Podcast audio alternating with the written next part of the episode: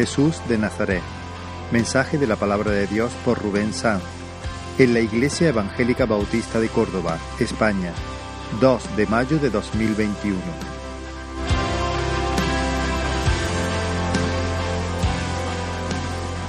Qué bendición poder alabar al Señor juntos y decir cuán grande es Él. Lo decimos de verdad. Hay un corazón agradecido. Hermano, hace, va a ser ahora como, como 20 años, eh, escuché una predicación que fue definitiva para mí. Eh, llevaba por título En el monte y en el valle. Y hablaba acerca de la necesidad que tenemos como creyentes de subir al monte para tener la revelación de Dios, para tener la palabra del Señor, para tener los tratos íntimos con el Señor. Y qué necesario es para nuestras vidas poder estar en la presencia del Señor y decirle cuán grande eres, Señor, y que el Señor confirme su palabra a nuestras vidas. Qué gran necesidad tenemos. Pero qué importante, hermanos, también es la necesidad de descender al valle para hablar de ese gran Dios que nos amó. Porque, hermanos, hace 20 años este que habla estaba en ese valle desesperado. Y alguien habló del Señor y el Señor me salvó, hermanos. ¿Queremos ver los milagros del Señor?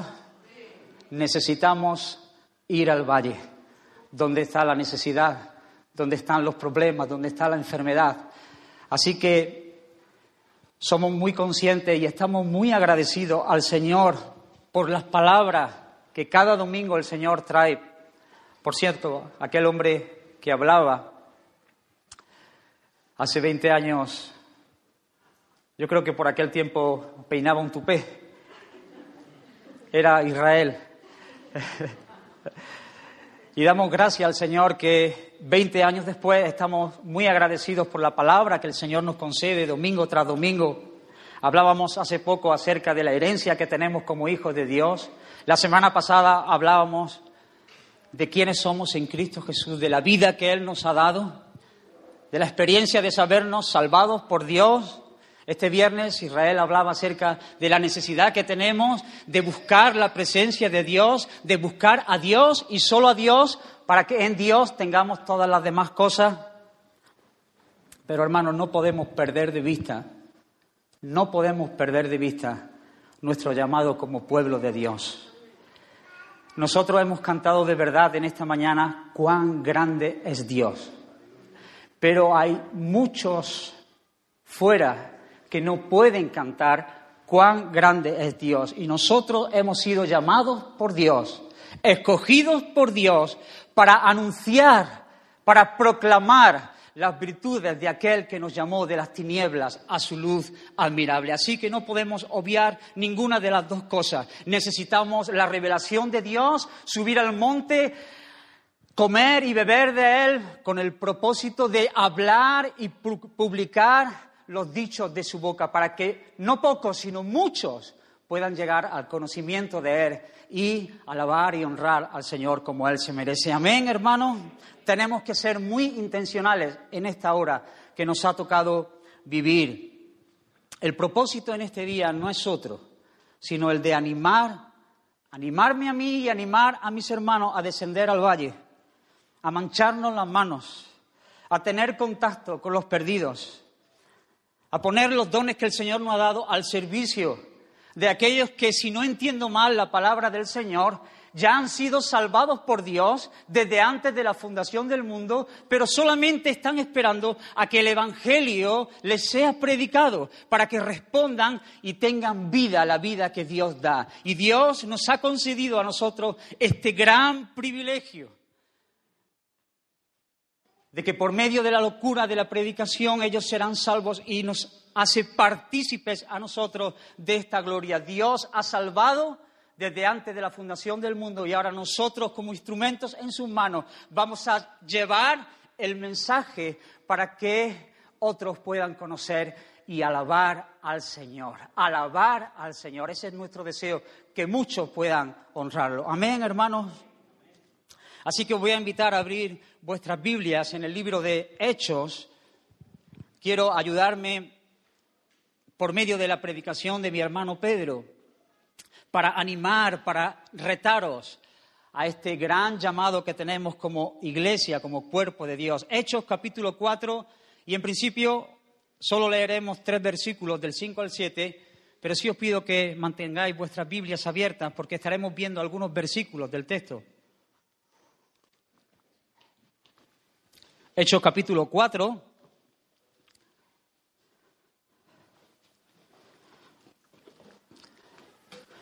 Hermanos, tú conoces cómo está tu corazón. Si sabes que tienes necesidad de estas cosas, te pido que mientras hablamos, pídele al Señor que Él te aliente, que Él te rete con las palabras de este texto para que al final la gloria sea para el Señor. Amén, hermanos. Dice así la palabra del Señor desde el versículo 5. Aconteció al día siguiente que se reunieron en Jerusalén los gobernantes, los ancianos y los escribas, y el sumo sacerdote Anás, y Caifás, y Juan, y Alejandro, y todos los que eran de la familia de los sumos sacerdotes, y poniéndolos en medio, les preguntaron, con qué potestad o en qué nombre habéis hecho vosotros esto. Vamos a orar un momento. Señor, ayúdanos. Te necesitamos para esta hora. Señor, yo no puedo animar a mis hermanos. No puedo llegar donde, donde tú sí llegas. Señor, yo puedo llegar a una capa superficial. Tú eres, Señor, el que discierne. Tú eres el que profundiza en los corazones. Levántanos, Señor, para esta hora. Tenemos gran necesidad de hablar lo que hemos visto y hemos oído, Señor. Ayuda a tu pueblo en esta hora para la gloria de tu nombre. Amén. Así que quisiera rápidamente, rápidamente poneros en contexto. La mayoría conoceréis este texto tan conocido, pero que tanto me ha bendecido. Y Pedro y Juan, después de haber tenido un tiempo de visitación del Señor, donde muchos han conocido al Señor y están creyendo en el Señor, ellos van juntos a la oración. Así que ellos van juntos a la oración. Es importante eso. Y de repente hay un cojo que ponen todos los días a la puerta de la hermosa. Allí está el cojo sin ninguna esperanza. Necesita ser trasladado para ponerse allí en la puerta. Y entonces le pide algo a Pedro. Y Pedro le dice, mirándolo, no tengo oro, no tengo plata, pero sí tengo algo que darte. No tengo oro y no tengo plata, pero sí hay algo que puedo ofrecerte. En el nombre de Jesús, levántate y anda. Y el Señor, en ese momento, se mueve con gran poder para darle sanidad a ese hombre cojo de nacimiento y el cojo se levanta y los coge de las manos y los toma y empieza a alabar y a glorificar al Señor todo un espectáculo para aquellos que están viéndolo. De repente todos conocen a ese cojo porque 40 años llevan poniéndolo allí. Así que todos se maravillan de lo que el Señor ha hecho en aquel lugar. Así que Él habla acerca de las maravillas del Señor y cómo ellos crucificaron al Señor, pero Dios lo ha resucitado, Dios lo ha levantado y tiene la oportunidad de hablar de Jesús y muchos vienen al conocimiento de Él. Y pareciera que todo se torna en, una, en, un, paisaje eh, fantástico para que el Señor sea vindicado y para que todos al final puedan proclamar que Jesús es el Señor. Pero déjame decirte algo, hermano, que ya sé que sabe que siempre el Evangelio de Cristo va a tener oposición. Siempre el Evangelio de Cristo va, va a haber personas que se levanten con ira, con fuerza, para apagar, para aplacar el mensaje, porque el diablo es el príncipe de este mundo y él está muy, muy centrado en que estas cosas no prosperen. Así que viene una turba y empiezan a decirle que no prediquen en el nombre del Señor, que no hay un... No hay El Señor no ha resucitado. Que no prediquen de esa forma. ¿Y sabes cómo terminan ese día? Hermano, un cojo está saltando, alabando al Señor. Muchos llegan al conocimiento. El Señor se mueve con gran poder. Y esa noche, mis queridos hermanos, duermen en la cárcel. Hermanos, hay una gran oposición en contra del Evangelio. Así que hasta ahí llegamos a nuestro texto.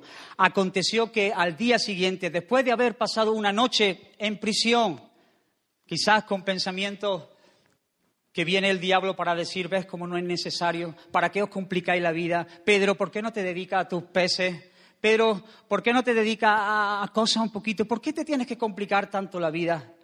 Pero hermanos, este Pedro ya no es el mismo Pedro de antes.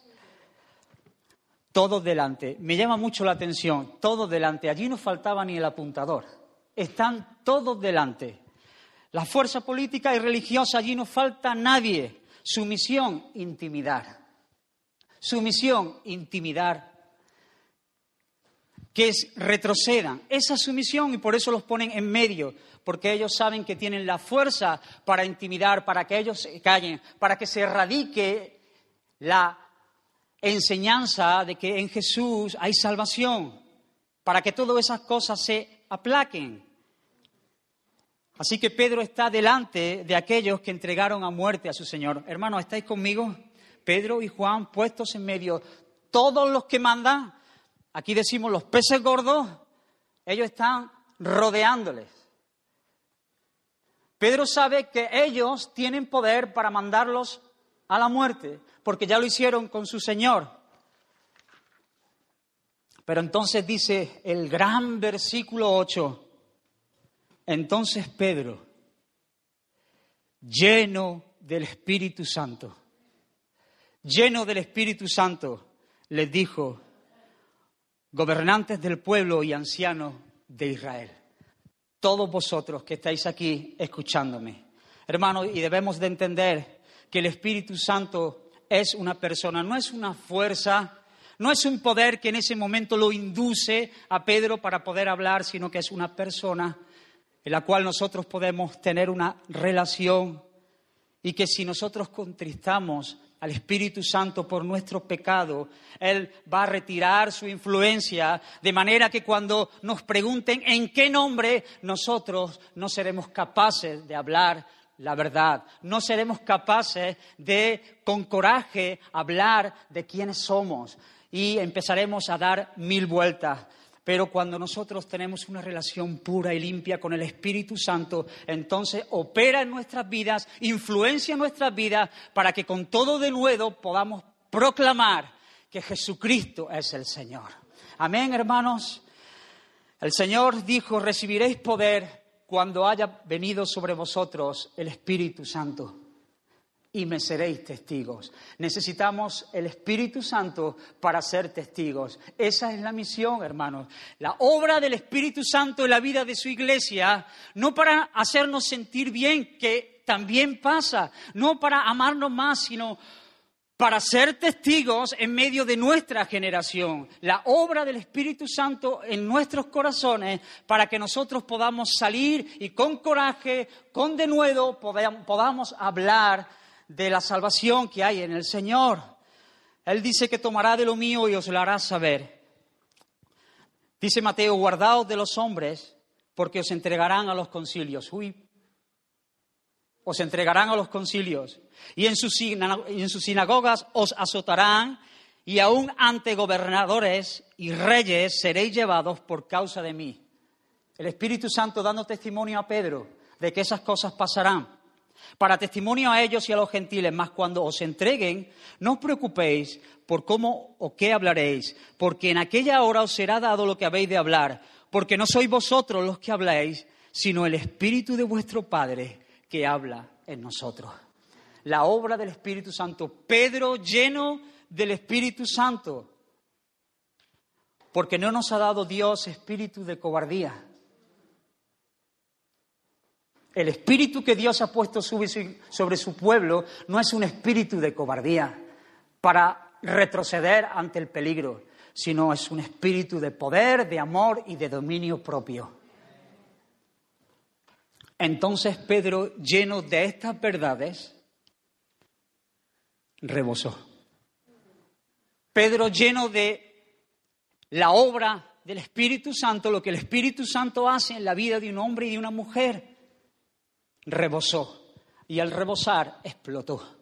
Me encanta cómo rebosa Pedro. Yo sería de Pedro, lo reconozco. Del Señor, pero yo sería de Pedro. Si nos dijeran, ¿y de dónde? Yo diría, yo con Pedro. Yo con Pedro.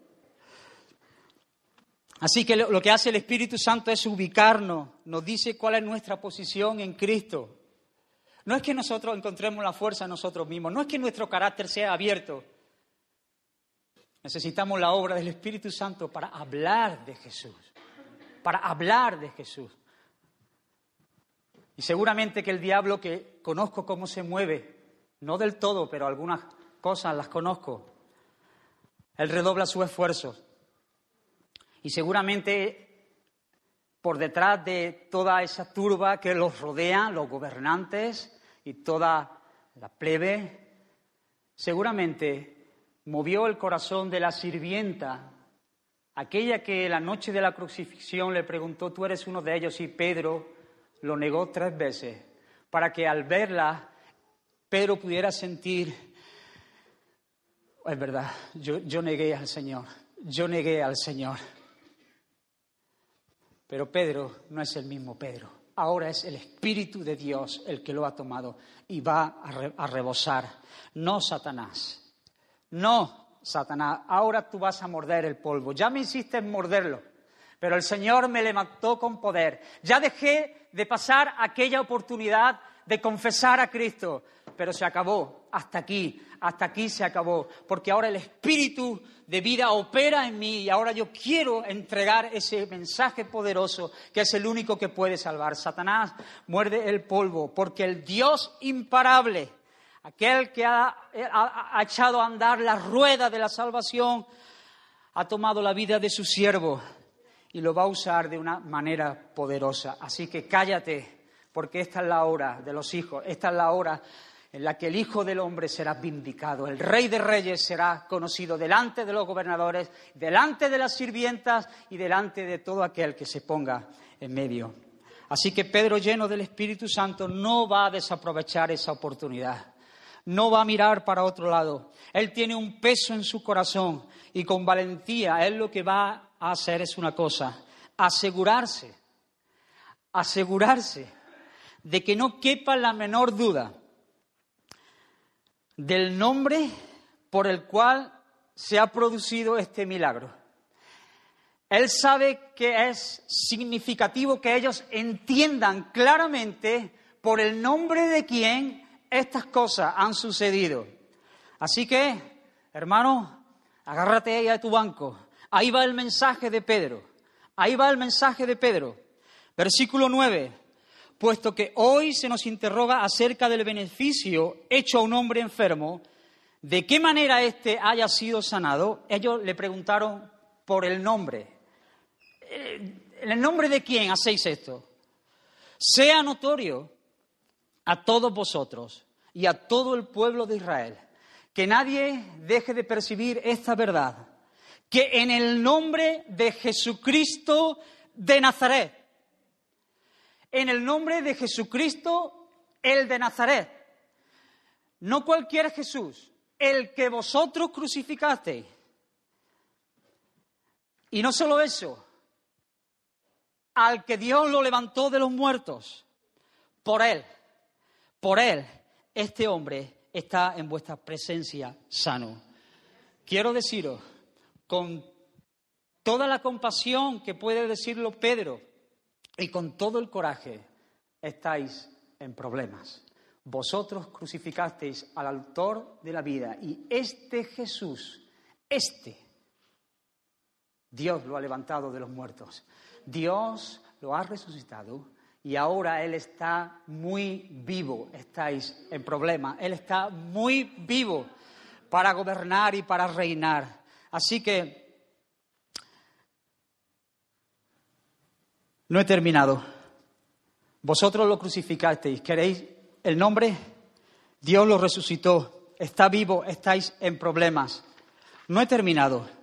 ¿Me habéis preguntado por el nombre? Oh, hermano, ¿cómo me ayuda esto? ¿Me habéis preguntado por el nombre? Este Jesús, estamos hablando de el Jesús de Nazaret, quien vosotros crucificaste y Dios lo ha levantado de los muertos. Este Jesús es la piedra reprobada por vosotros, los edificadores, la cual ha venido a ser cabeza del ángulo. Este es el Jesús por el cual estas cosas han sucedido. Hermano, lo que Pedro está diciéndole básicamente a no a cualquier persona. Recuerda, hermano, que Pedro está delante de aquellos que mandaron a su Señor a la cruz. Y nos habla acerca de esa piedra. En toda construcción antigua se utilizaba una piedra angular que servía como el arranque, digamos, es más conocido como los cimientos, para que de ahí se pueda levantar toda la construcción. Entonces, luego se puede seguir edificando.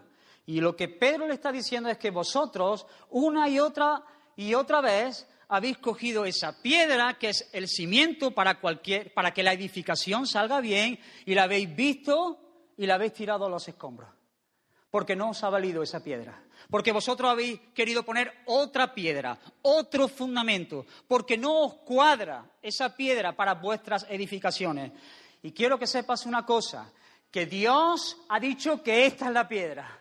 Dios ha dicho, esta es la piedra. A partir de aquí se edifican todas las cosas. Vosotros seguís construyendo torres de Babel, torres de Babel, edificaciones incompletas, deshonra para el hombre, pero seguís una y otra y otra y otra vez diciendo, no nos cuadra este Jesús, no queremos esa piedra. Cuando Jesús viene, hermano, cuando Jesús viene, es presentado Jesús, este Jesús, este, no otro Jesús. Cuando es presentado este Jesús, siempre divide al grupo, siempre lo divide en creyentes y en incrédulos, en obedientes y en desobedientes. Y tenemos el ejemplo de los magos cuando ellos vieron la estrella. Ellos fueron a por sus presentes, a adorar, con oro, con incienso y con mirra, y la misma estrella que hacía que los magos adoraran, provocaron en Herodes un resentimiento tal que quiso matar a nuestro Señor. Así que ya veis cómo esto funciona siempre que este Jesús viene, divide. Es así. Así que lo que Pedro está diciéndoles es eso. Siempre os estáis oponiendo al Señor. Pero quiero que sepáis una cosa. No por eso, no por eso ha disminuido en ningún grado la gloria que Dios ha puesto sobre él. Generación tras generación tras generación, los hombres lo desechan, pero su gloria brilla desde el principio y hasta el final, porque Dios así lo ha querido. Por todas las generaciones, hermanos, lo han rechazado con desdén a esa piedra y han dicho, no será puesta en nuestra edificación, no va a ser puesta en, en, nuestra edificación. No queremos a Jesús en nuestras vidas. Nosotros tenemos nuestros propios planes, nuestras propias estructuras, nuestros propios cimientos. No nos cuadra Jesús. Y vino a los judíos, vino a los judíos nuestro Señor y tropezaron con esta piedra no vieron la hermosura en él. Ellos esperaban un gran rey, al estilo de Salomón, y no vieron hermosura en él. No vieron ninguna hermosura. Ellos se consideraron un pueblo superior, el pueblo de Dios, y pensaron que necesitarían un rey superior, y desecharon y le dijeron fuera, fuera de nosotros, crucificadlo, no nos vale para nuestra edificación. Pero luego llegaron los griegos y dijeron, esto es una locura. No nos cuadra Dios encarnado en la persona de Cristo para salvar a la humanidad. Locura. Fuera de aquí, que crucifiquen a Jesús. No nos vale, no nos cuadra. Y luego llegaron generaciones más tarde esas mentes brillantes, esos filósofos que dijeron, qué cosa más simple. para mi mente tan brillante.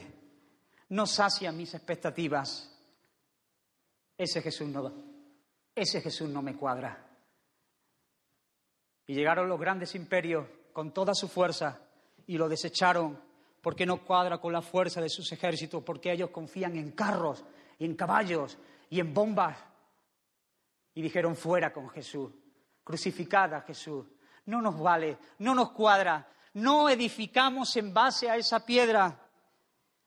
Y luego llegó el mundo secular, corrompido, y dijo, no tiene lugar Jesús para nosotros, no hay lugar aquí para Él, no hay lugar para Él. Fíjate que no hubo lugar ni para en el momento de su nacimiento. Jesús es homófobo, intolerante, cortarrollo, aguafiesta, no tiene sensibilidad, no se compadece, no nos cuadra, hermano. Generación tras generación tras generación han rechazado la piedra que Dios ha dicho que es el ángulo por la cual todo será edificado. Así que todo lo que no está anclado sobre esta roca. Recordad que es Pedro el que está hablándole a los gobernantes.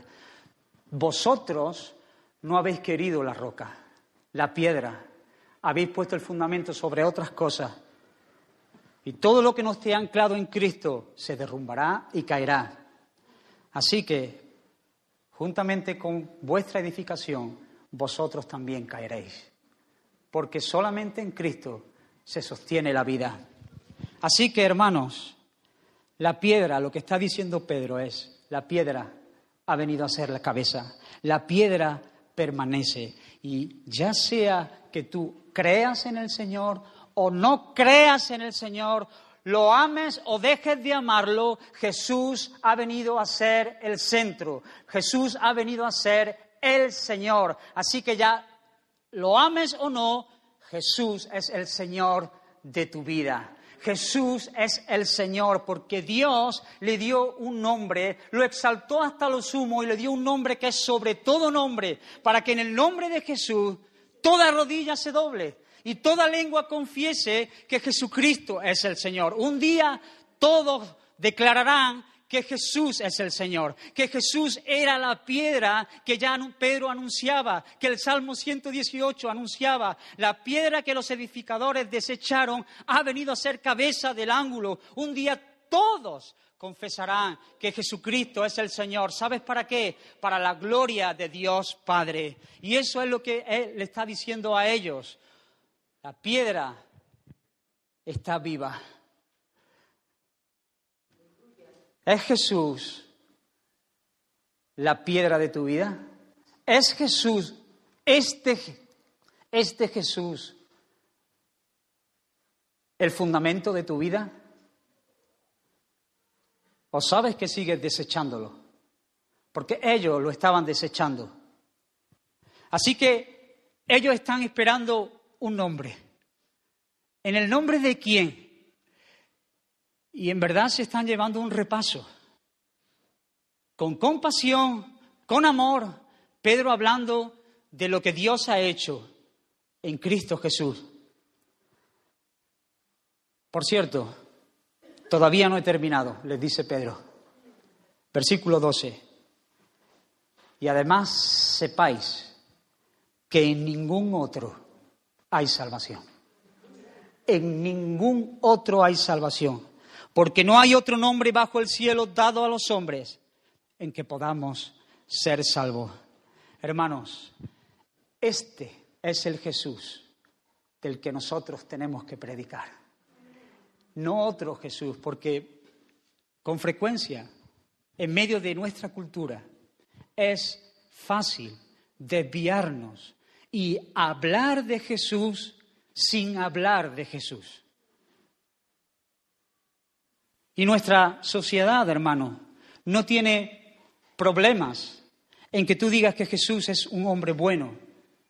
Y ellos pueden compartir los pensamientos de Jesús y ponerlos al lado de los pensamientos de otros grandes filósofos o maestros o sabios y no hay ningún problema.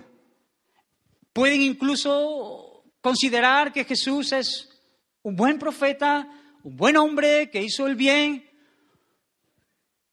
tu Salvador, si quieres, pero nuestro llamado, hermanos, es a declarar y confesar que en ningún otro hay salvación. No hay otro nombre bajo el cielo dado a los hombres en que podamos ser salvos. En tanto y en cuanto nosotros hablamos la verdad del Evangelio es cuando vienen los problemas. Siempre que le demos un vistazo por encima no habrá gran disputa, pero cuando nosotros presentamos a Jesús como el único que salva, entonces cuando vendrá el conflicto. Hermanos, no hables de Jesús sin hablar de Jesús. Preséntalo tal y como es, porque no depende de nosotros, sino de Dios que tiene misericordia para salvar. Nosotros hemos sido llamados para hablar la verdad y Dios se encarga de transformar las vidas. Así que con toda autoridad, con la palabra de Dios en la mano, podemos decir que Mahoma nos salva, que Buda nos salva, que la Virgen María nos salva, que nuestra cultura nos salva, que la vacuna nos salva, que solo Cristo salva. Solo el Señor es el que puede salvar. Y entonces llegan los problemas. Cuando nuestro corazón arde por las cosas de Dios, rebosamos. Rebosamos. Es así. Nuestro llamado es hablar de Jesús. Hermanos, compartir el Evangelio es una tarea más fácil de lo que pensamos. A veces ¿Cuántas veces has dicho, yo, no, yo todavía no estoy preparado? Eh, ¿Cuántas luchas, cuántas fortalezas se levantan en nuestra vida? Compartir el Evangelio se trata de saber realmente qué es el Evangelio.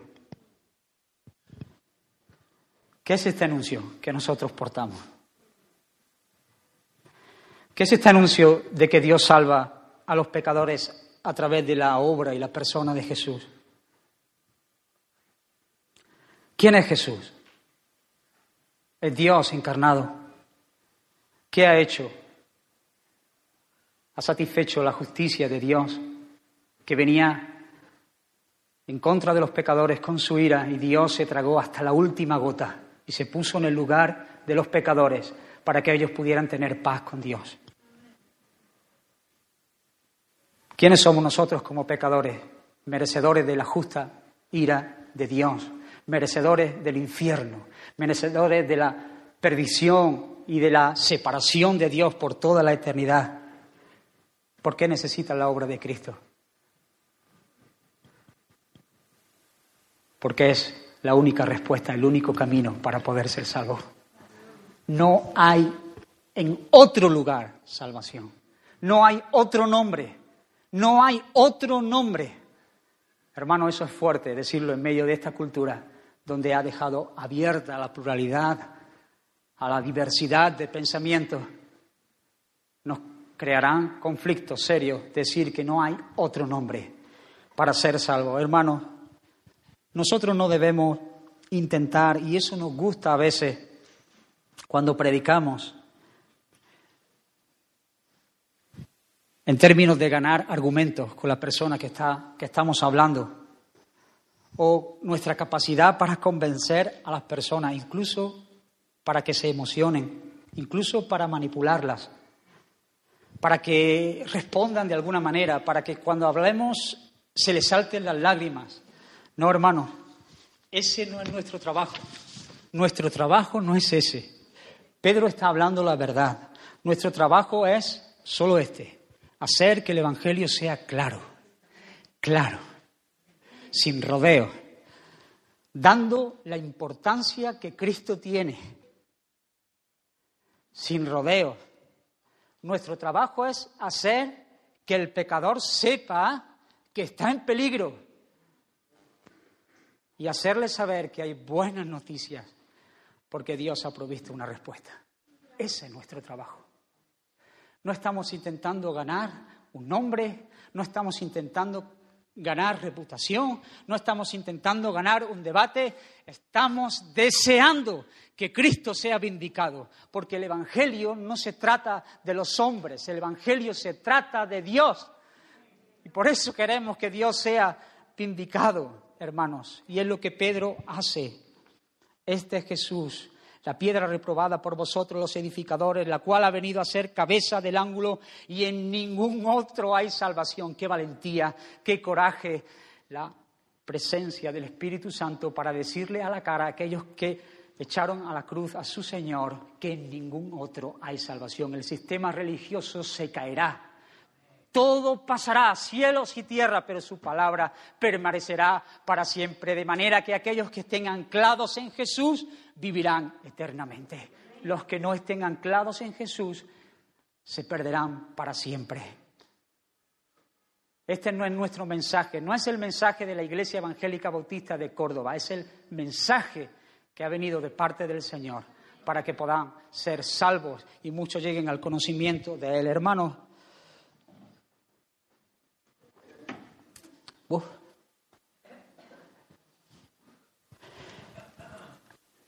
Versículo 13 dice, entonces viendo el denuedo de Pedro, continuó rápido, y Juan, y sabiendo que eran hombres sin letras y del vulgo, se maravillaban y le reconocían que habían estado con Jesús. Y viendo al hombre que había sido sanado, que estaba en pie con ellos, no podían decir nada en contra. Qué importante es esto, hermano. Este testimonio definitivo de Jesús. Denuedo de Pedro, porque le reconocían que habían estado con Jesús. El hombre y la mujer que pasa tiempo con Jesús habla de Jesús. Por eso necesitamos tanto la presencia del Señor en nuestra vida. Por eso necesitamos buscar a Dios. No para solamente recibir las cosas que Dios nos da en el secreto, sino para poder salpicar a otros, hablar a otros, ser de bendición a otros. La persona que camina con Jesús se parece a Jesús. La persona que pasa horas con Jesús se parece a Jesús. O solamente le va a pasar a esas personas que pasan por Cádiz 15 minutos y ya vienen hablando gaditano. Y le dices, pero bueno, que ha estado tres meses. Y dice, no, simplemente me paré a desayunar en una gasolinera. Y ya vienen hablando gaditano. Cuando pasamos horas con Jesús, hablamos, nos parecemos, su carácter es forjado en nosotros. Y ellos le reconocieron no que eran de la iglesia, ellos le reconocieron que habían estado con Jesús. Y nosotros llevamos tiempo, los que lleven tiempo en el Evangelio, hermano, deben reconocer algo en nosotros. Y tú dices, sí, pero es que yo soy muy nuevo en la fe. No importa. Mira el versículo 14. Hay un cojo que salta. Hay un cojo que sonríe y hay un cojo que alaba al Señor. Quizás no tiene el denuedo de Pedro ni de Juan, pero hay un corazón que adora al Señor por la salvación que ha recibido. Hermanos, cuando Dios salva, salva.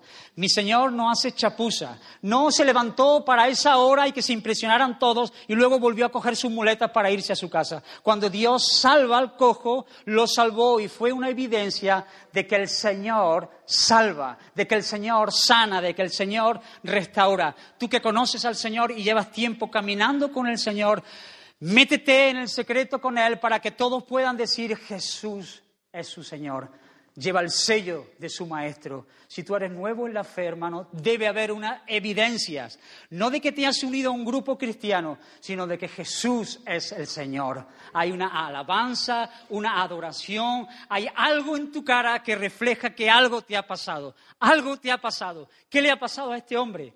Este era cojo y puede andar. Esta tenía una cara de amargada y de repente su rostro cambió. ¿Qué te ha pasado? Cuéntamelo. Y entonces Cuéntale a la gente lo que el Señor ha hecho contigo, pero debe ser ineludible el testimonio veraz de que la obra del Señor en la vida de que salva es evidente, es visible, es notoria. Amén, hermano. No te conformes simplemente con unirte a un grupo y parecer como ellos, más o menos equilibrarte y decir, no voy mal. Desea ser como Jesús. Vamos avanzando. Y como, como he dicho al principio, hermanos, siempre que Jesús es presentado como Jesús, como Jesús, como este Jesús, como el único camino, hay oposición, hay amenaza. Ellos vienen de pasar una noche en la cárcel. Y entonces ellos lo llaman, versículo 18, y llamándoles, llamándolos, le intimaron que en ninguna manera hablasen ni enseñasen en el nombre de Jesús. ¿Cuál fue su amenaza, hermanos? ¿Cuál es la amenaza? Ahí está. ¿Cuál es la amenaza? Ahí está, alguien que me lo diga. Que no hablaran en el nombre de Jesús. Si te das cuenta, no le dicen que sea la última vez que hacéis un bien a un cojo. No tienen problemas con eso. No hay problemas en medio de esta cultura, hermanos, cuando nosotros como, una como iglesia abrimos un comedor para ayudar a la gente que tiene necesidad. No hay ningún problema. Qué bien, qué buena obra. No hay ningún problema en medio de nuestra sociedad con los gobernantes cuando nosotros abrimos un centro para ayudar a las personas drogodependientes. No hay ningún problema. Hay una buena obra hecha a través de la Iglesia Evangélica de Córdoba, pero no hay ningún problema. El problema es cuando tú dices que el único camino de salvación es Jesús y que si tú no estás en ese camino, entonces estás perdido. Ahí viene el conflicto. No hay problema con otras cosas. Hay un montón de buenas obras e intenciones, hay un montón de buenos movimientos y ONGs que hacen esto mismo o mejor que nosotros. Pero solamente nosotros portamos el mensaje de salvación, aquel que puede salvar no tenemos alimento solamente para, el cuerpo, tenemos alimento para el alma. Así que la amenaza no es a que no sigan sanando cojos. Si los cojos se sanan, mejor, mejor para el pueblo. Las amenazas son para que no hablen en el nombre de Jesús. Hermanos, el Evangelio no está solo focalizado en personas marginadas, o reventadas, como me han dicho a mí. Eso para los reventados. Yo, eso allí, que estáis un montón de reventados, que, la vida os ha dado una paliza, palabras literales. Que es, eso, que escoria, que no tienen dónde ir. Ah, señor, me, aguanté yo. El Evangelio es poderoso, hermano, para salvar a los ricos orgullosos como saqueo. No solamente los pobres y los que tienen necesidad de alimento físico o están pasando por pruebas, también a los recaudadores de impuestos como Mateo y a los religiosos recalcitrantes como nuestro querido hermano, el apóstol Pablo. Y también es para las prostitutas. Y también es para los ladrones y para los asesinos. Y también es para los drogadictos. Y también es para los mentirosos y para los cobardes. También es el Evangelio de nuestro Señor Jesucristo. Para todos. Porque mi Dios es grande y poderoso para meterse en la vida del que quiere salvar y salvarlo. Esto no es solamente para el que tiene necesidad, esto es para el que está muerto y ve que necesita ser salvado por el Señor. Así que hermanos, nada hay difícil para Dios. Nada hay difícil para Dios. Las amenazas realmente es predicar en el nombre de Jesús. Y Pedro, que es un hombre que es sumiso, sumiso, porque ya no es el Pedro, Pedro es Pedro, lleno del Espíritu Santo, ha tenido un encuentro con el Dios vivo. Él dice, haced lo que tengáis que hacer. Lo que vosotros tengáis que hacer, hacedlo, de verdad. Y sometiéndome a la autoridad, me estoy sometiendo a Dios. Vosotros juzgad, versículo 19 y 20, si creéis que tenéis que hacer esto, hacedlo.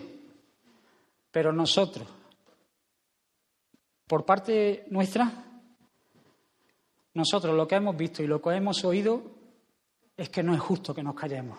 No es justo. No es de recibo. Sería un crimen si yo me callo habiendo experimentado esta salvación tan poderosa? Así que ellos se mosquearon y le dijeron, versículo 21, ellos entonces les amenazaron y les soltaron. Ellos entonces les amenazaron y les soltaron, no hallando ningún modo de castigarles. Vamos a ver, Pedrito, estás tú bastante revoltoso. Estamos diciendo que no se enseña más en el nombre de Jesús. Como tú enseñes en el nombre de Jesús, te vamos a zurrar bien y te vamos a meter preso. No puedo dejar de hablar lo que he visto y oído. Si tú quieres meterme preso, méteme, pero yo no puedo dejar de hablar lo que he visto y lo que he oído. Por cierto, conocemos ángeles que sacan de prisiones.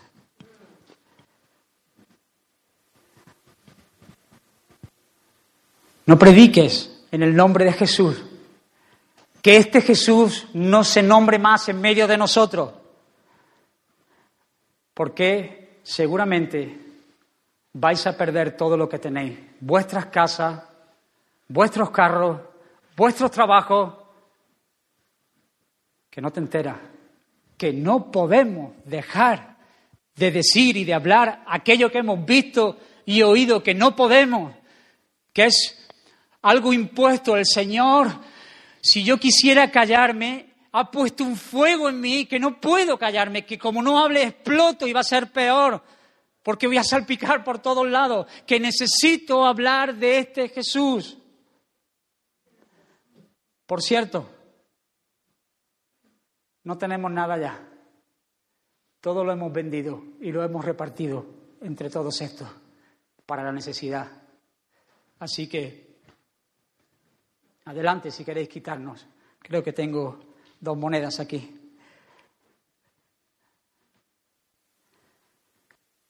¡Qué coraje! ¿Qué le pasa a Pedro? Que Pedro negó delante de una sirvienta la noche que se llevaban a su Señor y no fue capaz de hablar de él. Como prediquéis en el nombre de Jesús, os vamos a matar os vamos a matar. Esas son palabras mayores. Que no te enteras, que no podemos, que no podemos dejar de hablar de lo que hemos visto, que este Evangelio nos ha alcanzado, que estáis en peligro y que Dios va a ser vindicado, que no podemos dejar de hablar lo que hemos visto y oído. Por cierto, por cierto, matasteis a nuestro Señor y al tercer día resucitó. Y nosotros resucitaremos con Él en gloria. Podéis matar nuestro cuerpo, pero no mataréis nuestra alma. Y un día nuestros cuerpos glorificados serán nuestros. Adelante con lo que tengáis que hacer, pero con lo que respecta a nosotros, nosotros predicamos a Cristo crucificado. Amén, hermano. ¿Cómo amenazas tú a un hombre que está muerto? ¿Cómo lo amenazas? No puedes. Hermano, nuestro problema, nuestro gran problema, es que todavía no estamos muertos para el mundo.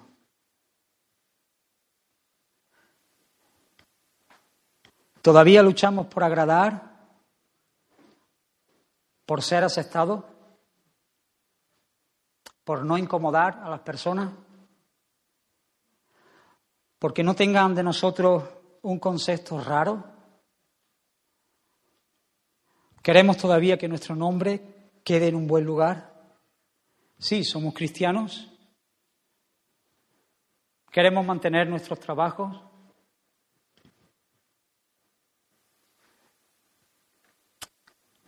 Cuando nuestro corazón se carga con glotonerías y se encariña con las cosas de este mundo, con las posesiones, la casa, la familia, las vacaciones, el coche, seremos fácilmente amenazables, fácilmente amenazables. Y pronto, pronto buscaremos una salida para no ser radicales y hablar de este Jesús.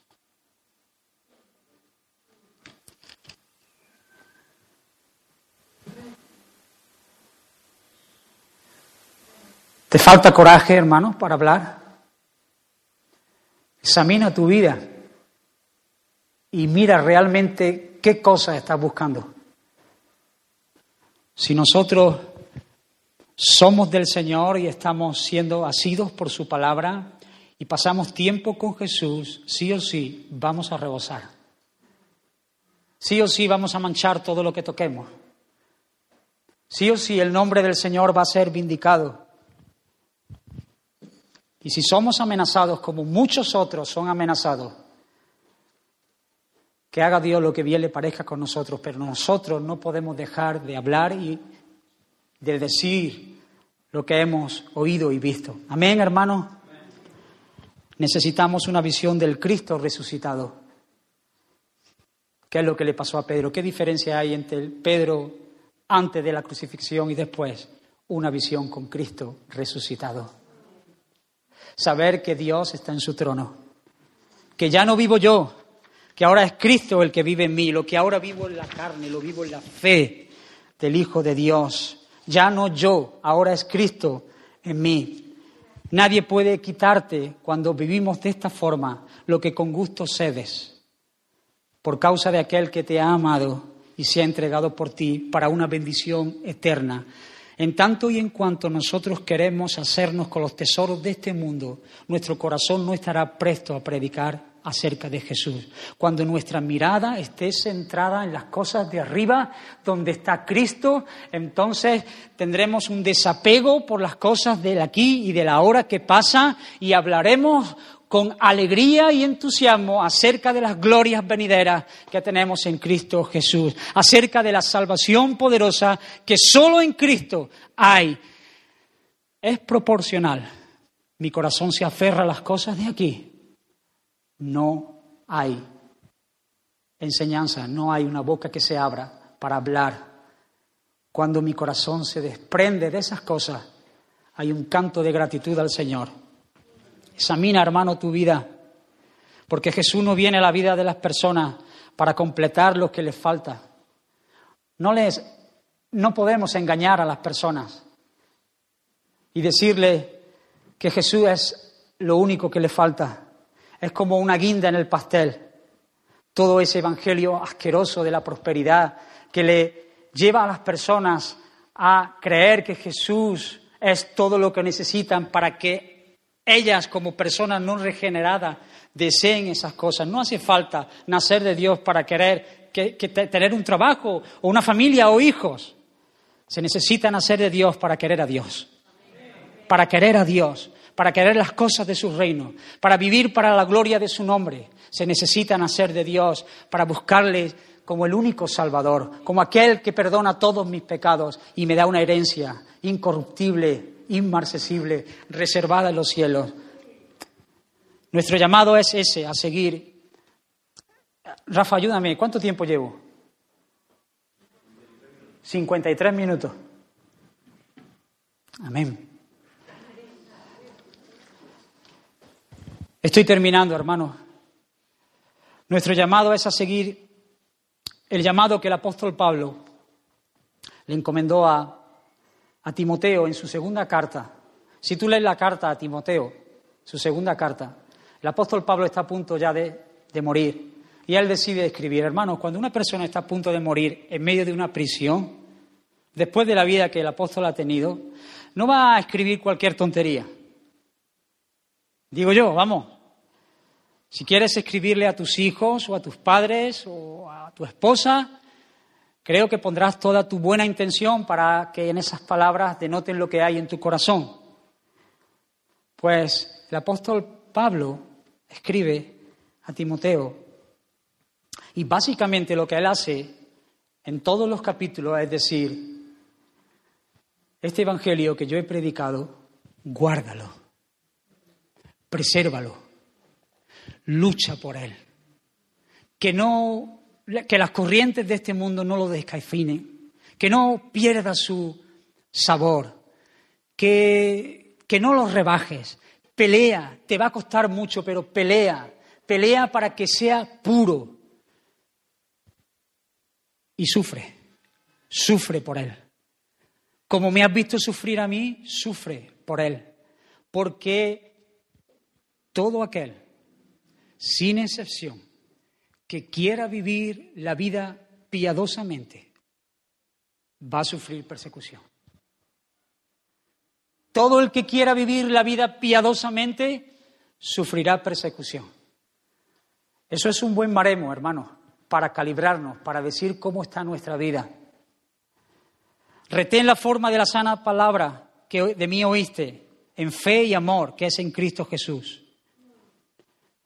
Y no te avergüences, no te avergüences de dar testimonio del Señor, participa de sus aflicciones. Sé fiel. Lo que has oído de mí ante muchos testigos, enséñalo, háblalo. Sufre penalidades como buen soldado. Persiste en lo que has aprendido. Pero tú has seguido mi doctrina, conducta, propósito, amor, paciencia, persecuciones, padecimientos, como los que yo sufrí en Antioquía, en Iconio, en Listra. ¿Ves, Timoteo? Preservar el Evangelio te va a llevar a sufrir por el Evangelio. El Evangelio que el mundo quiere no es el Evangelio. La gente dice, en los últimos tiempos, la gente tendrá comezón de oír. Que tú vengas con tu Evangelio para aportarle algo a su vida, para que ellos se sientan bien, para que ellos se encuentren sentido a su vida, para que ellos puedan ver el amor, para que ellos puedan saciarse porque se sienten solos. Ese no es el Evangelio de nuestro Señor Jesucristo. El Evangelio es claro. Jesús viniendo y tomando el lugar de los pecadores para salvarlos y llevarlos a Dios, para que ellos puedan gozar de Dios para siempre. Por tanto, arrepiéntete y cree en el Evangelio. Ese es el mensaje. Pero para eso, Timoteo, esfuérzate, esfuérzate. Así como yo he dejado un legado en ti, ahora tú deja un legado en los que están por venir. Por favor, sé que te esperan prisiones y a mí me espera la muerte y a ti quizás te espere la muerte, pero no lo dejes. Preserva el Evangelio y sufre por él. Al igual que nuestros padres espirituales hablaron y nos dejaron un legado acerca del Evangelio, nosotros en esta hora tenemos que dejar el legado de un evangelio puro, íntegro para aquellos que están por venir, para que podamos ser fieles. Y el llamado es, guarda, aférrate a la verdad y sufre por causa del evangelio. El llamado del Señor, hermano, aunque suene feo, en medio de esta cultura del poco dolor y del egocentrismo y el descanso, el llamado del Señor es no solamente a creer en el Señor, sino a sufrir por causa del Señor. Porque en medio del sufrimiento Dios será glorificado. Cuando en medio del sufrimiento nuestra generación vea que nuestra esperanza está en Dios, entonces ellos dirán, con razón lo aman. Eso hará un punto importante. En medio de la prueba y la dificultad, nuestra esperanza está en Dios. Así que, hermanos, con esto termino. Cuando fueron puestos en libertad, versículo 23, vinieron a lo suyo, claro. Claro. ¿Dónde voy a ir? ¿A la peña? ¿A los míos? ¿A los míos? ¿A los que son míos? A los que han sido salvados por el Señor, a los que tienen la misma comisión que yo. ¿Dónde voy? A los míos, con los que quiero estar, a contarles las grandes maravillas que el Señor ha hecho, a decirles cómo ellos nos intimaron, pero el coraje que me dio el Espíritu Santo para hablar acerca del Señor y proclamar la verdad con todas las letras, para compartir acerca de lo que el martes me pasó cuando pude compartir el Evangelio con una persona, a los míos, claro, a los míos, a la iglesia donde el Señor nos ha puesto, también para edificarnos, para nutrirnos, para ayudarnos, para amarnos, para que el Señor sea visto en medio de su pueblo. Ese es nuestro llamado, hermanos. Y ya el ángel lo avisó a José, no temas, porque lo que tu mujer tiene, obra del Espíritu Santo es y dará a luz un hijo y llamará su nombre Jesús. Emanuel, Dios con nosotros, porque Él salvará a su pueblo de sus pecados. Su nombre, Jesús. Ese es el nombre sobre todo nombre. Hermanos, este es el reto para mi vida y para la tuya. Tenemos la palabra del Señor revelada, la enseñanza y somos más que bendecidos por medio de la enseñanza de nuestros pastores, los estudios, la palabra, el cuidado, siendo tan sensible, trazándola tan bien. Pero no podemos quedarnos ahí, hermanos. No podemos quedarnos ahí. A mí me conmueve saber que hay personas que son salvas y no lo saben y que Dios ha querido que sea por medio de la predicación de su iglesia cuando ellas van a responder. Eso es un llamado serio, importante. Si queremos ver su gloria, hermano, desciende al lugar de los milagros, desciende al valle, esfuérzate en ser fiel al mensaje, sufre, sufre las consecuencias con dignidad y honores. Y ahora espera en la poderosa mano del Señor para ver los milagros. Veremos los milagros del Señor, hermano.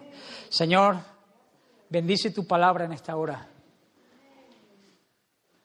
Tú conoces, Señor, lo que hay en nuestro corazón. Y nuestro deseo, Señor, es que tú seas vindicado. Que tú seas reconocido, Padre. No a nosotros, a nosotros no. A tu, a tu nombre, Señor, sea la gloria. Que el nombre del Señor Jesús sea conocido en medio de nuestra ciudad. Señor, danos una pasión y compasión por las cosas de tu reino. Llévanos, Señor, a meternos ahí en el valle. Líbranos, Señor, de nuestra comodidad y de nuestro confort. Líbranos, Señor, de las cosas de este mundo que se nos pegan. Queremos, Señor, tener los pies, Señor, manchados por el camino. Queremos, Señor, estar sueltos, Señor, para poder avanzar, para poder hablar, para poder testificar, esperando en ti, Señor, los milagros que solamente tú puedes hacer. Oramos, Señor, para que este sea un lugar de nuevos nacimientos, Señor. Si, Señor, hay aquí alguna persona que no te conoce, Señor, que su fundamento no está en ti y lo sabe, y está buscando otra cosa de ti, te ruego que tú lo alcances. Te ruego que hoy pueda por primera vez entender que solo en el nombre de Jesús hay salvación. Quizá ha confiado en otro Jesús, en otra cosa, Señor. Pero tú eres el tierno, el compasivo, el que se acerca otra vez y hablas y susurra y llama. Hazlo, Señor, hazlo que queremos, Señor, alabarte. Queremos alabarte cuando lo hagas. Queremos, Señor, que tú te lleves los honores, la gloria, el aplauso. Bendice a tu pueblo para esta hora, Señor, y danos coraje y valentía. Señor, algunas veces hemos mirado a otro lado, pero Señor, en esta hora te decimos, llénanos de tu Espíritu Santo para esta tarea. Hasta que lleguemos a casa, Señor, queremos que muchos, muchos sean arrastrados a ti, Padre. En el nombre de Jesús. Fija tus ojos en Cristo, tan lleno de gracia y amor. Y lo te